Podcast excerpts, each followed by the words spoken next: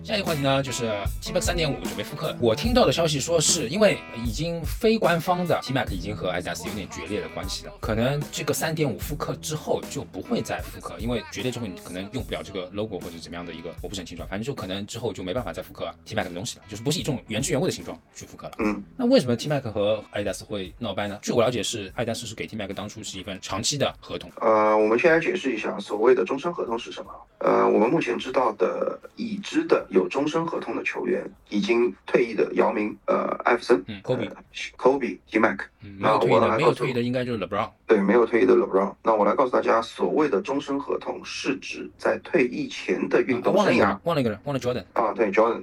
啊，Jordan 他自己是老板，这个我也不说。即使我跟你说，即使有竞争品牌来请他，他作为老板他也不会去的。是。那我来这么说，呃，所谓的终身合同是指球员在退役之前，这个叫终身合同。就是退役之后你想干啥，我也不太会干干涉你。并不是大家印象当中的到你翘辫子的那一天，这个叫终身合同。我们所看到的 T Mac 目前的情况和 Iverson 目前的情况，他们一个人就都穿锐步啊，T Mac 是之前反正没有闹掰之前还是穿的 Adidas，他们都是退役之后另外再签的商业合同。这个我还是第一次听知道这个这个这这个冷知识的。对，所以呢，我还是得跟大家说一下，嗯，其实我刚刚点了两两个人啊，再加上姚明吧，姚明你知道现在穿哪个品牌吗？呃，现在因为他篮协主。其的这个身份很少人去会拍他的鞋子，所以我一般性看到的他的画面都是上半身，再加上他的人比较高，所以也没有关心他穿什么鞋子。姚明现在穿的是 Nike，其实从他退役之后，他穿的都是 Nike。然后 T Mac 跟 Iverson 两个人之前应该是联合起来一起搞过事情的，因为两个人在他们自己的 Instagram 当中，呃，Iverson 另外再开了一个小号，这个小号上主要是发他年轻的时候穿的 Air Jordan 的画面。然后 T Mac 这边呢。现在他穿的都是 Nike Jordan，但但是我告诉你，真正的原因是他在中国待的那段时间被人带坏了。大家都看到，啊，中国现在球鞋品牌都在崛起。有人告诉他，你我们在中国帮你再另外做一个品牌，你要做自己球鞋，然后就特别赚钱。是做一个新的品牌，还是说去加入一个国产品牌？他是做了一个新的品牌，全新的。然后呢，就是之前啊，大家在网络上能看到的官方的解释是，当时他要在美国办一个训练营，想让 Adidas 出一些资源和资金，但是 Adidas 对吧？Adidas 不是很配合。这个呢，在我今天告诉你这个故事之后，你们去关注一下 T Mac 自己的 Instagram，他发的日常已经把那双新的球鞋、新的品牌的球鞋的鞋底照片发上来了。所以啊，我们这个节目也就是聊点真的东西。然后关于说 T Mac 这双球鞋的复刻，从历史意义上来说，这个鞋我觉得值得买，但是从真正的产品上来说，我劝大家不要买。对，从历史意义上确实是因为这这双 T Mac 三点五，其实我我们小时候我是有的，对吧？也就这个颜色，当然不是 Bounce 的。啊，我再说一下关于 T Mac 的这条复刻的鞋，从 T Mac 二开始，其实我就是，呃，一直在跟我们当时中国的这个产品部在沟通，我说希望复刻 T Mac 二，呃，而且得好好的复刻一下。然后这件事情我跟了一年之后没声音了，然后大概再过了一年，这他突然宣布可以复刻了，那我当时是挺兴奋的。但是我当知道价格以及它增配的时候，我是有点担心的。他当时说把中底换成了 bounce，因为我不确定它的 bounce 能否是比较薄的那种。我知道这个这个 bounce 啊，我就没有看到过薄的 bounce，我也不敢相信说他在这个篮球鞋里面能做做那么薄，或者是做那么薄有什么用？结果哎呦，到了手上我一看，我一买我一看，我打球打了十五分钟，我换下来我就挂闲鱼卖掉了，没办法穿呀。里面做的太厚，它的填充物做的也厚，它的 bounce 做的也厚。我一个四十二的，我一个四十一的脚，平时穿四十二的篮球鞋，这双鞋我买了四十二点五，我的脚都压的都难受。所以，哎，填充也厚，整个鞋就变得特别厚重，没办法，最后我都没办法穿，我就把它都给转了。然后这双三点五，我也毫不客气的说，我就光看这张图片我就知道又给做肥了。嗯，鞋型鞋型又有一点抛出来。你看这个鞋头，我的天呐，我一看这个鞋头我就绝望了，又给做肥了。其实 T Mac 二你买的时候我也买了，对吧？我我当然现在不会拿去打球，我是纯为那个时候没有买到的原因，因为我买了元年有有元年的 T Mac 三和 T Mac 三点五，拿到手我也是觉得就是没那个味儿，没那个味儿，是那个东西没那个味儿，对吧？你别对吧？你不要搞得很复杂，你就单纯一点，就是你简简单单的，你按照正常的去复刻，或者你皮用的差一点也没有关系，但是你这个多加一笔，那其实也是说实话，你稍微加一点东西呢，它的发售价、它的零售价可以往上涨。这个对品牌来说挣钱，呃，你作为一个品牌要挣钱，我觉得是很正常。但是这个钱你挣的吧，稍微合理一点，就算跟以前的配置一模一样，你皮用的比以前更差了，你卖这个价不要加钱，还是原来那个发售价？不，你就现在，你就现在，你按照现在的发售价好了。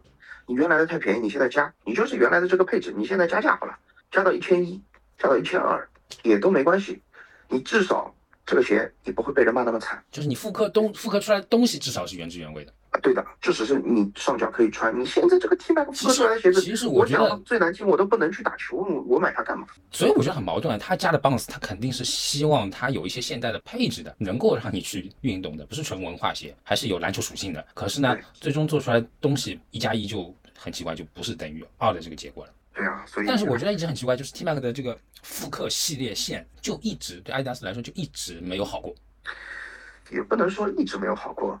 只有等他今年夏天要来中国的时候，这一段时间会好的。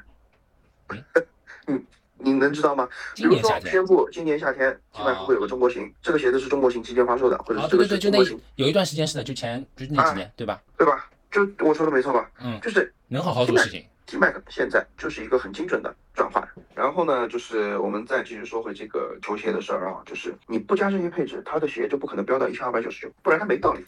那你那那我反过来 diss 一下 Nike 了，你你说它 AJ 一、AJ 三现在都涨了，涨的这个价格完全就是我连看都不想看，原价我都不想看。啊，确实也是，所以对啊，所以他现在调折折扣店去了呀。那我们聊下一个话题，下一个话题呢就是跟 Nike 有关。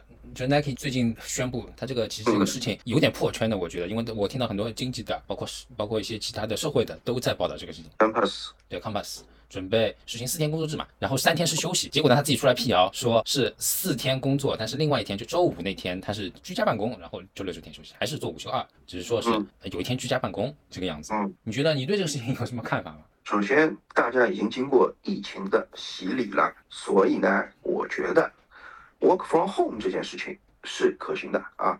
第二，关于这个消息，现在有一个新的更正，就是你一周五天都可以 work from home。Nike 这边只要你的 line manager 同意，你就在家没事儿。但是可能很多人把在家工作和休息在家工作也是要工作的，哎，就打打等号了，对吧？无非你就是省掉了一个通勤的时间。对啊，其实省掉一个通勤时间。呃，我不知道各位听众有没有这个自己家里有小孩的啊，上网课这件事情。那因为我们家孩子。最近两周班级里有传染的那个手足口，所以陪孩子在家待了两周。我说实话，真的好累啊，真的好累。你愿意上班？你愿意你愿意去公司上班？我宁可去公司上班，真的。你知道早上七点五十分准时，pad 要打开，然后陪着他，他在上课，你要在旁边监督他，从早到晚，一直到晚上啊，到下午四点左右，四点二十分下课。